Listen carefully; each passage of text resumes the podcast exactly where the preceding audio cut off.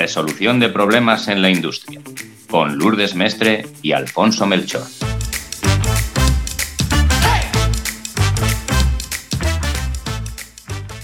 Hola a todos y os agradecemos que nos acompañéis en este primer episodio titulado ¿Qué es un problema? Queremos empezar por lanzaros una pregunta. ¿Qué es para vosotros un problema? Porque en el episodio de hoy vamos a compartir con vosotros conceptos que podéis aplicar desde ya para evaluar si lo que tenéis entre manos es o no un problema. Oye, ¿y por qué es tan importante esto, Alfonso? Bueno, es que cada vez que declaramos un problema en una organización, pues al final se generan unas incertidumbres, entramos en un territorio no conocido, se van a consumir recursos no planificados, porque evidentemente una desviación no se planifica y tienes que meter recursos adicionales. La organización entra en un modo de inestabilidad. Y hay que tener mucho cuidado porque aunque nosotros os vamos a enseñar que un problema se tiene que tratar siempre, siempre, como una oportunidad, bueno, pues al principio, hasta que no estás bien, bien estructurado, lógicamente no lo ves como una oportunidad. Eso es algo que va a ir saliendo según te vas preparando, ¿no? En la resolución de problemas. Pero al principio, cuando no, no dominas la resolución de problemas, te genera muchísima incertidumbre las relaciones se pueden ver afectadas porque, bueno, no estamos cómodos. Entonces, lo que, lo que tenemos que asegurar es que cada vez que declaramos un problema, sea realmente un problema. Que le vayamos a dedicar recursos que realmente merezca la pena. Que no invirtamos más en la resolución del problema que lo que nos gastaríamos si viviéramos con esa circunstancia. Entonces, queremos que os quede claro en este episodio que es un problema para que lo podáis declarar correctamente en vuestra organización. Eso es. Además, una cosa que hay que tener muy clara es que la declaración de un problema siempre debe comenzar con un valor que obtenemos y que no es el que esperamos. Y este valor tenemos que tener claro que corresponda a algo que podamos medir de forma objetiva. Para daros unas pistas de a qué nos estamos refiriendo con esto, os proponemos unas familias en las que se puede englobar esta variable objetiva que vamos a analizar. Esta variable puede ser una característica, ya sea un diámetro, una altura, un espesor, etcétera. Puede ser también una propiedad de un material, puede ser una dureza, una densidad. Puede ser también un defecto, algo que no vamos a medir en sus dimensiones, pero que podemos contar, pues número de marcas, número de arañazos.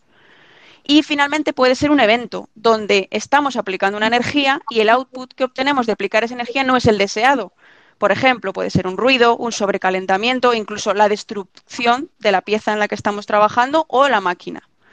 Una cosa que también queremos añadir es que sabemos que hay cosas que no son medibles de forma objetiva y que necesitan de la interpretación humana.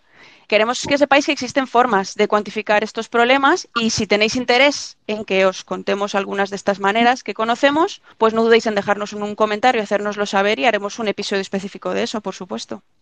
Pues ahora mismo ya ha llegado el momento de que cojáis papel y lápiz, la tablet, el móvil o lo que queráis y apuntéis una receta que os vamos a dar. Seguid estos pasos si queréis saber si tenéis un problema. Tengo una desviación con respecto a la situación estándar. Debo de conocer el estándar, eso lo primero. Segundo, no conozco la causa raíz. Tercero, necesito conocer la causa raíz. Y cuarto, ¿Es algo que esté generando un impacto negativo en los indicadores clave de la organización? Ante todas reglas suele haber excepciones y nosotros queremos dejaros claro que, va a haber tres cosas al menos en las que la receta no tenéis que aplicarla al pie de la letra y es cuando hablemos o bien de seguridad o bien de la imagen de la empresa, lo que en inglés se llama goodwill, o bien el impacto en la confianza de nuestros clientes si la desviación detectada puede afectar a cualquiera de estos tres, os recomendamos que pongáis un equipo a trabajar antes de que se genere un problema de verdad y pensemos que no lo tenemos. O sea, estas tres cosas hay que trabajarlas con total seriedad desde el principio como si fuera un problema, aunque luego ya determinemos que no lo sea. Ojalá, ¿vale? De hecho, tenemos que evitar que estas situaciones acaben en un problema. Pero por si acaso, estos tres conceptos, sobre todo, y queremos hacer hincapié al de la seguridad, todo lo que afecta a la seguridad de las personas, hay que trabajarlo Si es un problema, tendremos que analizar las causas raíces. Si todavía no lo es, mejor.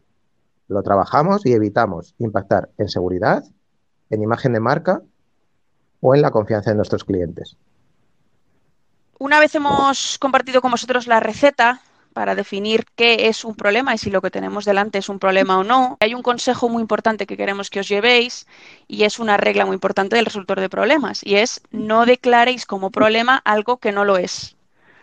En este sentido, os queremos contar un ejemplo muy bueno que hemos vivido nosotros, donde por no tener claras estas reglas, el impacto que podríamos haber tenido en la organización habría sido enorme. En este caso se trataba de un problema en unas piezas que van pintadas y que nuestro cliente detecta que la pintura es asimétrica, la pintura va a ambos lados de la pieza y es asimétrica. Esto implica una queja de cliente y, como ha dicho Alfonso, debemos, debemos meternos a investigar y a analizar, oye, qué es lo que está sucediendo. Esto supuso una crisis porque involucraba a varios proveedores, con lo cual el impacto ya era grande. Se estaba hablando incluso de retrabajar todas estas piezas. Vale la pena resaltar que al revisar más piezas, porque la queja vino de un cliente, pero al revisar más piezas, el 80% de las piezas inspeccionadas tenían este problema, con lo cual os podéis imaginar el retrabajo que suponía. Bien, pues nosotros recibimos este problema y lo primero que hacemos es, no inventamos nada, vamos a nuestra receta y empezamos a preguntarnos, vale, ¿cuál es la variable? ¿Cuál es la variable que estamos hablando? Asimétrica, pintura asimétrica, ¿cómo mido yo eso? Necesito empezar a medir una variable, la anchura de la pintura. Nos ponemos a medir, siguiente pregunta, ¿tengo una desviación respecto al estándar? ¿Cuál es el estándar? Pues resulta que no teníamos claro cuál era el estándar, tuvimos que buscar y rebuscar. Nos costó bastante, fue un trabajo en equipo y al final, cuando encontramos el estándar, resulta que no estábamos fuera del estándar. Efectivamente, la pintura estaba simétrica, pero era un problema puramente cosmético. La tolerancia se cumplía y no había mayor impacto, es decir, no hacía falta retrabajar.